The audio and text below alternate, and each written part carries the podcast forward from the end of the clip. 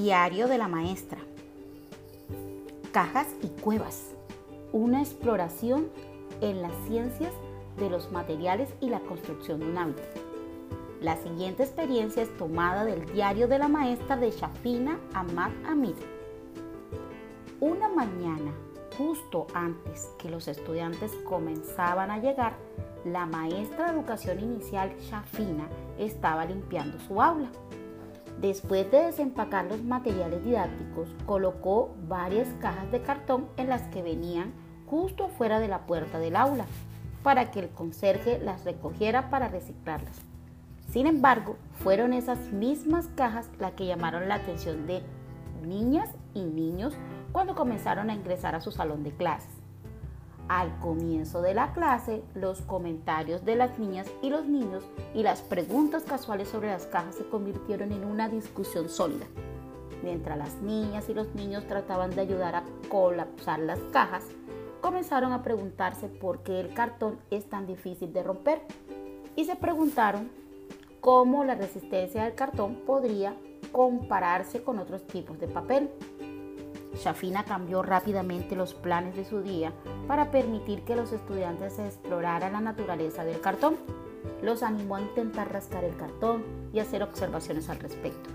Algunas niñas y niños notaron que el cartón parece tener tres capas, una capa lisa en el exterior, una capa ondulada en el interior.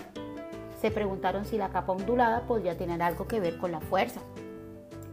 Al ver la oportunidad de profundizar más las exploraciones de las niñas y niños, los animó a pensar en formas en las que podrían probar comparativamente la solidez de diferentes tipos de papel. Un niño sugirió que podrían colocar diferentes tipos de papel en recipientes con agua. Cada mañana durante los días siguientes, los estudiantes colocaron sus manos en baldes de agua que contenían papel de impresora, periódico y cartón notaron cómo el papel de impresora parecía disolverse fácilmente. En comparación, el cartón se empapó pero pareció mantener su forma. Ciertamente parecía más fuerte. Otras niñas y niños tenían curiosidad sobre cómo las cajas de cartón resisten se podían utilizar para la construcción. Shafina les preguntó en qué podrían imaginarse que se convertiría la pila de cajas. Una niña sugirió, se podrían hacer una cueva. Al abrir los extremos de las cajas, las niñas y los niños pudieron crear una entrada del túnel a la estructura de una cueva. A lo largo de las semanas, las niñas y los niños usaron esta estructura para jugar y explorar.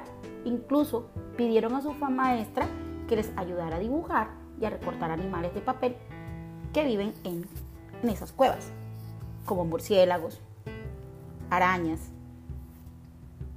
En lugar de convertirse en una distracción, la lección del día, Shafina decidió convertir la curiosidad natural de sus niñas y niños sobre las cajas en el foco de una lección de varios días que atrajo los intereses, el conocimiento previo y la curiosidad natural de los niños y niñas sobre temas tan diversos como los materiales, la ciencia y los hábitats de los animales.